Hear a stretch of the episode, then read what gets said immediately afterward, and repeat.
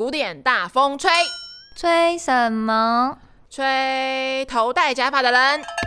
爸爸，哦，不要我假发掉了。哦，谢谢。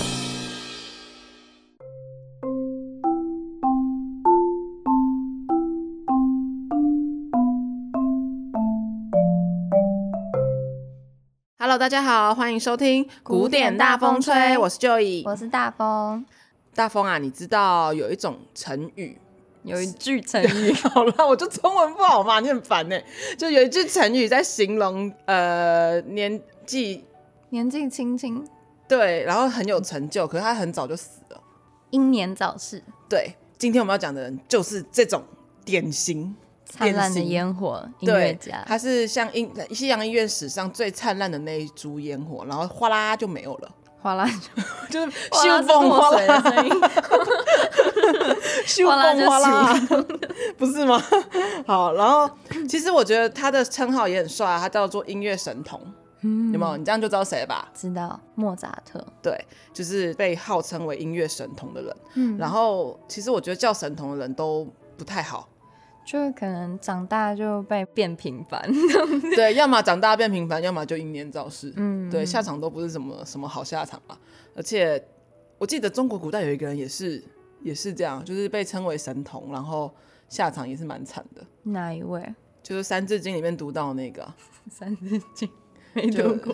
等一下，你为什么没读过《三字经》？没有，就以前背完就忘了啦。啊，好好好，就是《三字经》里面有一句话叫做“龙四岁能让梨”。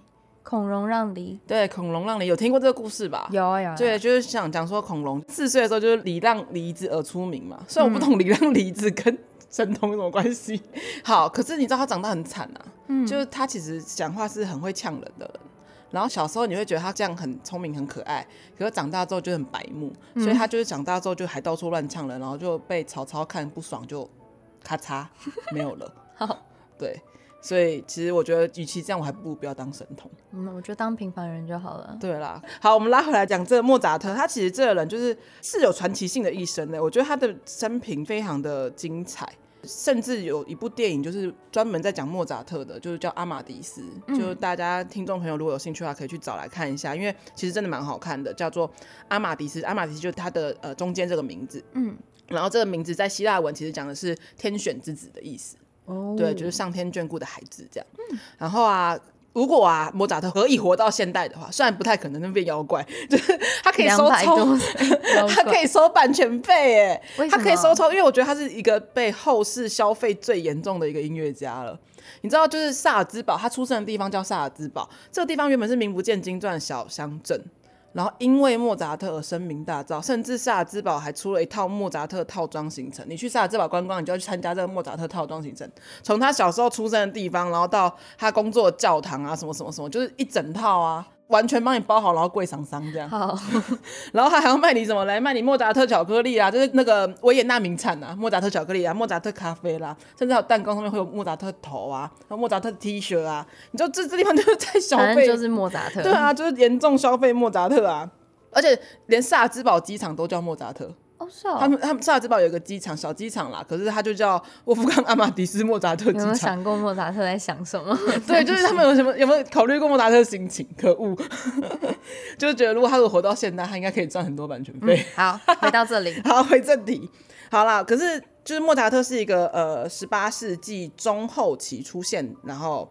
十八世纪末就死掉的，因为他实在是太年轻就死了，他就三，他只活了三十五岁。三十五岁，对啊，连海顿，上次我们讲海顿，海顿活七十七岁，他连、嗯、海顿一半都不到。对，嗯，所以说，嗯，他是活在稍微十八世纪的人嘛。然后我稍微讲解一下，就是十八世纪当时欧洲的音乐环境好了。好，我们一直都会讲说莫扎特生不逢时，到底有多生不逢时呢？因为十八世纪的欧洲啊，就是它是一个君主专制嘛，都会有很多国王啊这种。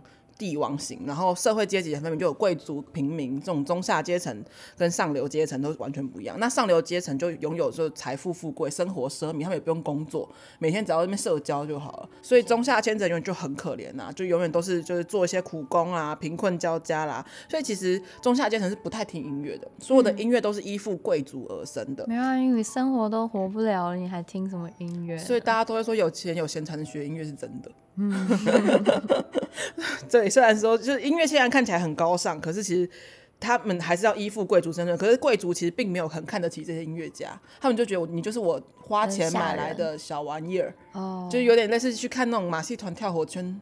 感觉是一样的嘛？对。然后在当时，音乐改革是一件很困难的事情，所以呃，莫扎特其实有试图然后去改变的，可他有点失败了，就因为毕竟当时的社会环境是这样。然后一直到这种情况，一直到十八世纪末、十九世纪初，后来有什么讲的工业革命之后，就有一些中下阶层开始反转的时候，才开始有所谓的独立音乐人出现。那其实莫扎特算是失败的独立音乐人。然后你知道史上第一个成功独立音乐人是谁吗？不知道，就是贝多芬，就是莫扎特之后的贝多芬，他就、嗯、就差一点点。对，所以你就知道莫扎特有多么生不逢时。嗯、而且我觉得莫扎特很可怜的一点就是，他除了生不逢时以外，他连死也生不逢时。哎，就是他出生的地方叫神圣罗马帝国，他那时候还不叫奥地利，也不叫奥匈帝国。嗯、那神圣罗马帝国有一年发布了一个非常奇怪的命令，就说人死的时候是亲人也不太能送葬，然后一切要重建。可是因为这项命令实在太。不合理啊！对，非常不合理。就为什么我就家人不能送葬呢？不能大肆铺张的做葬礼？结果偏偏莫扎特死的那一年，就是这项命令严格执行的一年，因为他在这一年之后，这个项命就被废除了。嗯，所以。就是他被葬在哪里，都没有人知道。哎，就是他是一个，现在都还找不到他。对，他就是一个，就是死亡之后就成一个谜，因为他后来就是因为穷困潦倒，然后就也没什么钱，又遇到一些像命令，所以他死后朋友们还凑钱帮他买棺材，帮他买墓地，然后请一个马车车队帮他去埋葬。就因为中间还好死不死遇到大风雪，他们就知道随便帮他埋在一个无名的墓地里面，然后隔天再去找就不见了。所以就真的到现在他的墓地在哪就是一个谜，这样。好，对，所以其实他就是不管生还是死都是一个。不太逢时代的一个人，但他还是度过了他灿烂的一生。所以我觉得他可以在这样的时代里面还可以这么灿烂，这么这么出名，实在是还蛮厉害的，对吧？嗯、他真的很有神童的价值。那你要不要来讲一下他神童的故事？就是你有知道他多神童吗？你知道你三岁的时候在干嘛吗？三岁，三岁会讲话了没啊？三三岁应该会讲话了啦。会哦，对啦、嗯。好，我不知道。那你会爬了啦，应该也会走路了啦。三岁会走，我我我应该会吧？我侄女一岁就会走路啦，应该是会啦。那应该会。对，那这个我们不幸的音乐小王子，不幸的音乐小王子莫扎特。人家不幸，你笑我怎么笑、啊？可是我觉得这个称号蛮可爱的、啊。好好，音乐小王子。对，音乐小王子啊，就是他是呃生长在音乐家庭环境，他爸就是一个专职音乐人。终于有一个人爸爸是专职音乐人，你就不是理发师。对，终于不是理发师了。对，那爸爸就是莫扎特的爸爸，也是一个音乐家，然后他会拉小提琴，这样，然后也会作曲。他甚至以前还有帮莫扎特跟他姐姐做了小提琴的练习曲，然后到现在其实还有人在使用。你说做教材的呀？对，做教材。嗯、对，然后呃，莫扎特其实是第七个小孩，然后还有一个大姐，他大姐就是大他五岁，然后是他好拍档，他们会一起演奏钢琴。然后刚刚只有讲大姐，然后他是第七个，那中间其他人去哪？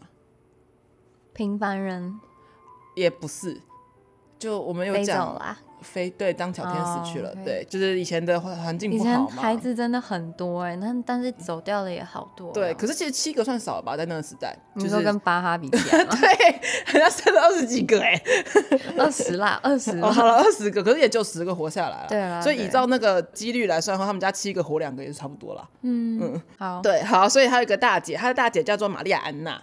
然后我真的觉得非常好，就是他妈妈叫做安娜玛利亚，他大姐叫做玛利亚安娜，然后还有一个远房的堂妹是他的初恋情人，也叫玛利亚安娜。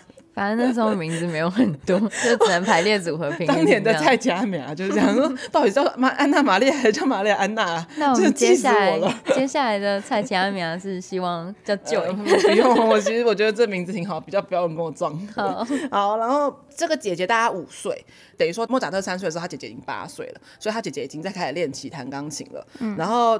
他就会开始偷偷模仿他姐姐去弹钢琴，就是他姐姐在练琴啊，他听过一次，他就咚咚咚就跑去钢琴上，就可以弹出一样一模一样的东西。哇三岁，哦，真的是神童啊！对，我三岁在干嘛？在地上爬吧。嗯，不对，我们刚才讲到三岁已经会走路了啦。然后他姐姐算很有天赋的，像是当时的音乐钢琴才女。嗯、然后他爸就突然发现说，哎、欸。莫扎特三岁而已，居然就会做这些事情。可是他爸又觉得说三岁还太小，就他也没教过这么小的小孩，所以他就决定等莫扎特四岁的时候再教他。这样，结果这一教不得了，他发现这儿子简直就是过目不忘，就是超强，而且他注意力非常集中，就是他非常喜欢音乐到，就是他可以非常集中。然后他爸曾经说过，就是这小孩其实是个非常多愁善感，然后小时候就是情绪波动很大，可是只要一把他摆到钢琴里面或给他音乐，他就会立刻安静，然后就非常全神贯注。虽然我不晓得这种家长滤镜啊，就是毕竟他爸爸嘛，对不对？可是我觉得光是这样子听这样子说三岁弹钢琴，然后拿掉家长滤镜也是蛮厉害的哦。对啊，而且听，其实他其实六岁的时候就写了四首小步舞曲嘞。小步舞曲，对啊，小步舞曲有什么？小步舞曲就是呃，当时在十八世纪欧洲盛行的一种三拍子的舞曲。这很难吗？呃，当然六岁来说应该是很了不起。对，六岁我大概连小星星都不会唱吧？啊，对了，对，国小了要唱国歌的年纪了。嗯，你小学都有有唱过国歌哦？有哦，啊，真的哦。哎，我小学有唱过。国小音乐课第一首就。呃，是好，我们的国小音乐课是教这个。好啦，跳回来。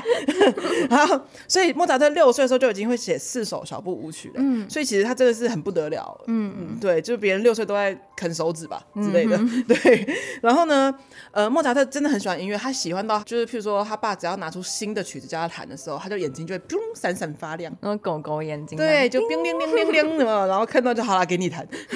然后如果曲子很难的话，他还会甚至练到三更半夜不睡觉，好用功的。对啊，就是人家现在小孩是打电动打到不睡觉，人家 莫扎特是练琴练到不睡觉。所以嘞，你看姐姐是钢琴才女，弟弟是音乐天才。如果你是他爸妈，你会想干嘛？现在就是 po 上 YouTube 啊、Instagram 啊，各种发这样子。对啊，就是当新爸新妈，看着人被挖掘嘛。然后他爸确实就这样做了，嗯，就是他就带着小小的莫扎特跟小小的。安娜玛利亚，对对，叫安娜玛利亚吗？应该是啦，管他的，反正差不多名字啦。玛利亚安娜 啊，好啦，一样啦。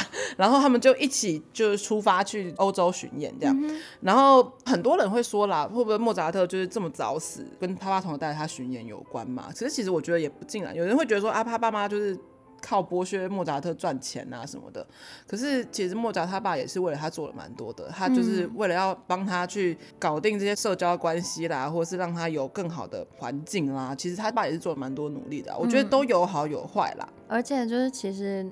你可以有机会这样的游历，学到的东西一定比就是死读书还要多很多。对啊，而且其实人家说，为什么莫扎特音乐听起来很像，就是当时十八世纪欧洲音乐综合体，就是也跟他从小有阅历这么多也有关系。毕竟他在吸收最强的年代，就是走遍了世界各国。然后我们不是有句话讲好吗？什么读万卷书不如行万里路嘛。嗯。我也觉得这蛮真实的，就是他必须要亲身去看过这样的。世界名著或世界经典的场景之后，你才会觉得才会有心中有多澎湃，你就知道，譬如说我去看到，呃，极光，你才知道极光有多美。你要看到冰河有多漂亮，你才能理解那个壮观的感觉，就是跟照片上看起来是不一样的。哦，更何况那时代还没有照片。你都看过了吗？哎、欸，是哎、呀，不好意思被发现了。哎、好哦，所以呢，好，他们两个就继续去巡演啦。然后他爸真的很有苦心哦，你知道他爸就还为了就是增加噱头，他把他姐姐打扮成就是公主，然后把莫扎特打扮成大臣，穿那种红色的背心啊外套，然后还配宝剑，嗯、就是我们现在常看到的莫扎特画像里面那件衣服。哦，我知道。我知道，对，就非常的非常红，然后戴卷卷头发，对，卷卷的假发，小假发，对，很可爱。然后，呃，他们两个就是这种身家血统，然后去到处巡演。然后那时候莫扎特六岁，他姐姐十一岁，一家三口这样欧洲巡演，一演演了十一年。这样演一演都快成年了。对啊，其实就已经快十七岁了。对啊。然后这中间他们去过很多地方啊，去过伦敦，去过巴黎，去过慕尼黑、布拉格，巴拉巴拉巴拉。然后听说他们去巴黎巡演的时候，还遇到那种法国国王路易十五。就把路易十五逗得龙心大悦，就把莫扎特小小莫扎特就抱到他大腿上坐，所以他是小小年纪就过国王大腿的小孩，坐在龙腿上。对，然后他譬如说他们去法兰克福巡演的时候，当时还有只有十四岁的歌德，就是德国大文豪歌德就坐在台下听他演出。嗯、后来还有在歌德自己的回忆录里面有写过这段故事，就写说他去听莫扎特小小莫扎特的音乐会这样。那我觉得这些。古代的名人怎么好像都有所关联？对啊，就是其实大家都连在一起。就是那个年代，就刚好是一个文化大爆炸的年代吧，就是出了很多文化型的名人这样。嗯、然后啊，呃，他们还有很多逗观众开心的方法，就也是噱头啦，比如说他们会在钢琴那边摆一块布，然后让莫扎特就去，就是等于说你看不到琴键的弹这样，哦、其实蛮厉害的啦。是吗？算蛮厉害的、啊。可是他记得在哪里啊？可是你要先找到位置啊。哦，对啊。然后再来就是还有就是，譬如说现场演奏，就是当时作曲家热腾腾写出来的曲子就给他弹。可能有时候有时候不是什么经典名曲，可是因为毕竟一个小孩小小孩，他可以拿到你的谱立刻弹出来，你会觉得哇，还是蛮厉害的耶。即兴这样。对啊，就是蛮厉害的一个小孩这样，所以他其实在当时就是。蛮风靡欧洲各地的，就是大家都知道有这么这么一个音乐神童这样。嗯、那也是我们刚刚讲的、啊，就是他当时就去了很多地方嘛，甚至也认识很多当时有名的音乐家，甚至他还在伦敦遇到了我们之前有讲过巴哈的儿子。哦，对啊，虽然我不懂为什么巴哈儿子会在伦敦呢。对啊，然后他还甚至跑去意大利，因为当时有一种很流行的题材的乐曲是。欧洲大陆非常流行，叫做意大利歌剧。嗯，对，所以在哪里都要演歌剧，就是歌剧基本上是让一个音乐家名利双收的一个好道具，这样。哦，所以他还特地跑去意大利学歌剧。就大家学歌剧都要去意大利，像韩德尔那时候是不是也讲到，啊啊、也都是去意大利学歌剧，它是一个朝圣之地，这样。嗯、然后，而且他去意大利是真的为了学歌剧，不是为了巡演，所以他终于做了一件就是小孩该做的事情，好好去学习吧。嗯、对，可是他其实去意大利的时候也做出一件很惊人的事情，就是他曾经就是去罗马一间教堂。然后听到一个九声部的那个慈悲经，九声部很多哦。对啊，对啊。然后它是一个经文歌，就是慈悲经。然后你听他听完之后，就立刻回到旅馆，一字不漏的把那些乐谱全部写下来，超强的只，只有一点点不一样而已啦。然后这件事情就他爸爸可能偷偷去跟别人讲，然后别人就传开了。然后就有一次在公开场合，就有人说：“哎，那你唱唱看，看是不是真的完全没有错？”就真的唱出来之后，就基本上是完全正确了，大概有百分之九十八是正确的吧。然后所有的人都吓一跳。超级神奇，超级强的啊！然后甚至还因为这件事情就荣获那个当时的教皇颁发一个什么十字黄金十字勋章，我觉得 真是太太厉害了吧！他小时候真是名利双收哎，嗯、对，而且你想想看，他到哪里去巡演，他巡演完之后，那些皇宫贵族一定会给他很多小费，就是你知道黄金珠宝那样给，嗯、就是他其实这样是赚了很多钱的。所以我一直很纳闷，他到底为什么长大之后可以这么穷？然后。我们刚刚讲啦，他去意大利拜访音乐家啦，然后学习很多歌剧的基础啦，然后也学习了很多对位法的基础。然后他后来到十五岁的时候，他就回到了奥地利。可是他其实蛮衰的嘛。好啦，这样讲也很奇怪，就是他原本想在维也纳找工作，可他一直找不到工作。就是其实也不是说。呃，找不到工作，只是因为他们太希望，因为毕竟他是一个名利双收的人，他希望的工作有相等的薪资。然后像你前面有讲到说，那个年代就是音乐家跟。仆役的等级是差不多的，真的。其实如果你是音乐家老板，你基本上也会把音乐家当下人这样使来换去这样。哦、所以其实当时的音乐家没有我们现在想象的这么高贵。所以其实就算他是神童，对于贵族来讲就是真的就是个跳火圈的石子而已。所以他们并没有真的很在乎说我我为什么要付这么高昂的薪水给你，然后叫你来帮我作曲这样。那回到萨尔兹堡，就毕竟他们在当地还是算蛮有名望的吧。当时的萨尔兹堡的大主教就聘他来工作，这样就在教堂里面当一个宫廷乐师。可是其实萨尔兹堡是一个，我刚刚讲萨尔兹堡是一个非常非常小的乡镇，它其实也没有什么有名的音乐厅，也没有著名的歌剧院，所以其实莫扎特在那边很憋屈耶，因为他其实从小到大在世界各地跟很好的音乐家合作，跟在上好的音乐厅众人追捧，然后结果他现在只能龟缩在一个。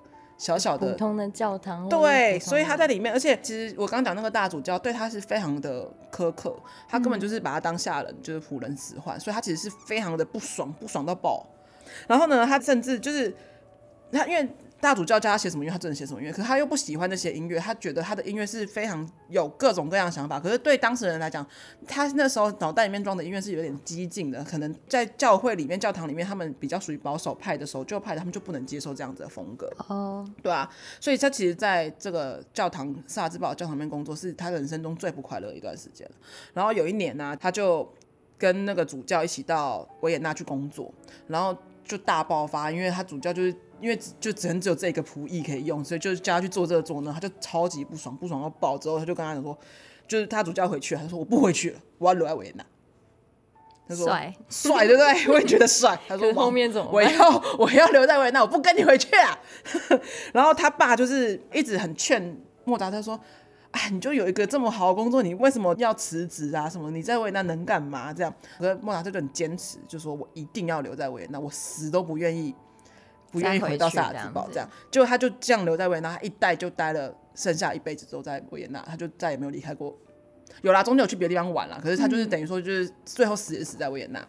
然后呢，在这中间还发生一件事情，就是他在二十一岁的时候，其实遇到他人生的初恋。我们刚刚讲到他初恋是他堂妹，就是他二十一岁的时候就曾经去拜访过他的叔叔，然后他的叔叔的女儿就是他堂妹，就是刚刚我们讲的那个玛丽亚安娜小姐。然后呢，玛丽亚安娜、呃、对，是她姐姐，也是她堂妹。好，好，然后呢，就是他们两个感情很好啊，就等于说是那种两小无猜吧。毕竟，哎、嗯，不过二十一岁还在两小无猜，什么劲？没关系啦。好、哦，然后他甚至还曾经写信说啊，没有安娜玛利亚的地方，呃，没有玛利亚，算了啦，没有他的地方，就世界就黯然失色。他好会说情话、啊，其实。可是这段感情却被他爸爸阻止了，就是他爸就说：“好好工作，谈什么恋爱？神童不能谈恋爱。呃”他二十一岁了耶。其实我们二十一岁的时候，爸妈也会鼓励我们谈恋爱吧？就是说怎么还没嫁、啊、这样子？呃，二十一岁还没啦，就是这毕竟大学都还没毕业。嗯哼。可是那时候他爸就想说，先找工作，先工作，不要被。谈恋爱耽误了自己的前途，这样对好，所以就只好让人就分手了。然后其实过没多，就是在跟这个堂妹热恋完，过没多久，大概十几天过后吧，就是在从他拜访他叔叔回家的路上，就是到另外一个地方，然后就认识了一位女高音。然后这个女高音叫做艾罗西亚。等下，你说过几天而已吗？对，其实就过几天而已。这爱情来得太快了，就像龙卷风吗？对，其实真的只有十几天而已。嗯、然后他就遇到了另外一个女高音，叫艾罗西亚。他非常欣赏她，然后先欣赏到后来就变成热恋。他就在这个地方待在那边，然后就跟这个艾小姐谈起恋爱来。好，谈着谈着，就是他还要他他很乖，还写信跟他爸说：“哎、欸，我在这遇到一个女高音，然后我在跟他谈恋爱。”然后他爸就回信跟他说：“谈什么恋爱？回家。” OK，又被反对。对，所以他就只好跟他又分手，说：“好了，那拜拜。”我爸我就你是爸宝吗？对啊。我爸说我不能谈恋爱。所以我就回家，这样，然后好，他就等于说他就又失恋啦。好，可怜的莫扎特呢，就这样又失恋了。结果隔一年呢，莫扎特母亲去世了，然后他就去慕尼黑散心，然后顺便巡演的时候呢，他就又遇到这个艾小姐。结果好死不死，这艾小姐已经跟别人在一起了。嗯。已经就是 你知道出错过就又错过，然后他就有重新去追求，结果他就说不好意思，我已经跟别人在一起，然后又拒绝他一次，所以莫扎特又失恋了。然后这就很酷啦，就是当时艾小姐的爸爸有来探望他，还带着他的妹妹，那妹妹叫做康斯坦茨。康斯坦茨，对，其实我第一次看到这名字，好像嗯，他是康斯坦丁的朋友吗？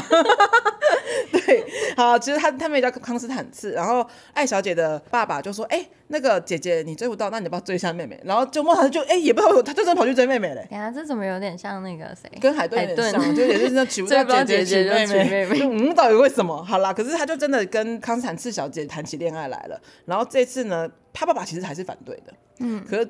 莫扎特这次终于，你知道事不过三，你不要再反对我了，所以他就决定就说好，我就是要娶她，我就是要娶她。然后他还写信跟他爸讲说，我要在维也纳娶这个人。然后他老爸还不准他们俩结婚，就就他跟他爸就基本上算是决裂了。然后你看他，他这一辈子就反抗他爸两次，一次就是他要留在维也纳，一次就是要娶这个康斯坦茨。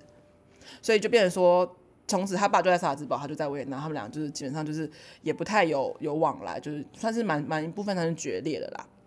好，我们讲到就是莫扎特就留在维也纳啦，就留在维也纳。其实他其实大概就待了十年就就过世了。可是这十年基本上就是莫扎特的创作大爆发时期，他基本上很多知名的作品都在这时候写下来的。嗯，我觉得他这时候堪称就是创造人类史上的一个音乐巅峰，因为他写下来的作品。非常的出名的作品都在这时候完成，像很有名的三大歌剧《费加洛婚礼》《唐乔旺尼》跟《魔笛》都是在这时候完成的，哦，oh. 超厉害的啊！然后，而且他很，他做一个创世纪的举动，就是那时候的还是意大利歌剧为主流，都是讲我们之前讲过意大利歌剧就是以意大利文唱的歌剧嘛，对，就是、可是听不懂的那。对，可是对于德国人就是奥。奥地利也好，德国人也好，他们都是用讲德文，对他们来讲，就是他是在听一个听不懂的语言唱的歌剧，所以他们都会一直很希望说用有德文写的歌剧。可是因为德文其实蛮拗口的，所以其实用德文写歌剧蛮难的。那莫扎特就是第一个成功使用德文创作歌曲，并且就大红大紫的一个音乐家。那他写的，嗯，他写的第一部德文歌剧叫做《后宫诱逃》，这个我没有听过啊。因为其实这歌剧现在确实蛮不红，可是还是有人在演。可是他有名，就是当时他是。第一部用德文创作出来，然后并且首演非常成功，就是歌剧院是爆满的状态下大家去听的。那你刚刚说摩笛那些的是意大利文呢，还是德文的？呃，摩笛也是用德文写的，嗯、那菲加洛婚礼这些只是用意大利文写的。OK，对，那我们下一集会再告诉大家这些歌剧到底有什么不一样。好，好，然后我们现在讲到他就写的后宫诱逃，对，然后呢，他就造成轰动之后呢，就是奠定了莫扎特在维也纳作曲家的地位。嗯，然后他也在这段时期，就是二十八岁左右。他加入了共济会，就是我们上次讲海顿的时候有讲到，就是海顿也是因为加入共济会才认识莫扎特，两人才成为忘年之交的。等一下，共济会是什么？其实共济会就有一点像是呃，他是一个当时以自由、平等、博爱来当做理想，然后必须会员必须要信仰上帝，然后遵守法律的成年男子。只有男生可以加入兄弟会，对对对，他就是狮子会，对，有点类似这样，就是你在里面认识了很多朋友。其实他当初是一种工会，就是以、嗯、以盖教堂的工人组合而成的。可是他后来到后面就是变成彼此互相扶持。其实当初那个莫扎特刚进共济会的时候，他并没有很投入。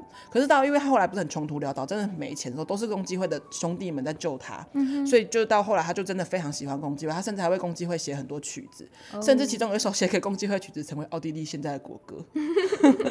所以其实奥地利国歌是莫扎特谱的曲，你还记得我上次讲海顿的时候说是德国，对德国国歌，对，所以所以其实要记得，就是其实他们现在欧洲很多有名的国歌都是我们熟知古典音乐家而写的。嗯哼，嗯，好，所以他就认识了海顿嘛，然后他甚至还写了一套六首的弦乐四重奏献给海顿，所以他这一套弦乐四重奏就叫海顿弦乐四重奏。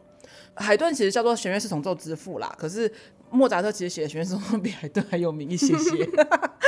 好啦，不过因为时代差异啦。好，那其实他那时候刚到维也纳工作的时候，他的工作是很顺利，收入也很高，是维也纳贵族圈红人呢。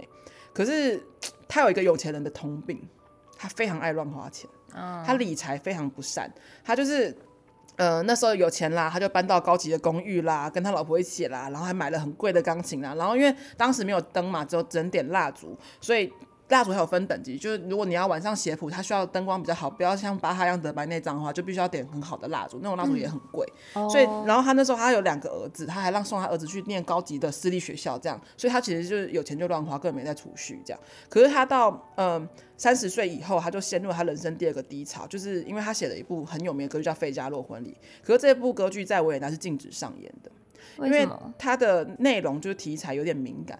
他是在讽刺，就是欧洲封建社会的贵族的、oh. 的一些乱象，这样。Mm hmm. 可是他用喜剧方式去讽刺，可是当时的皇帝就很不爽，就觉得说你是在讽刺我们贵族嘛，这样。Mm hmm. 所以就是题材有点太敏感，然后被强迫就修改一些内容之后才上演。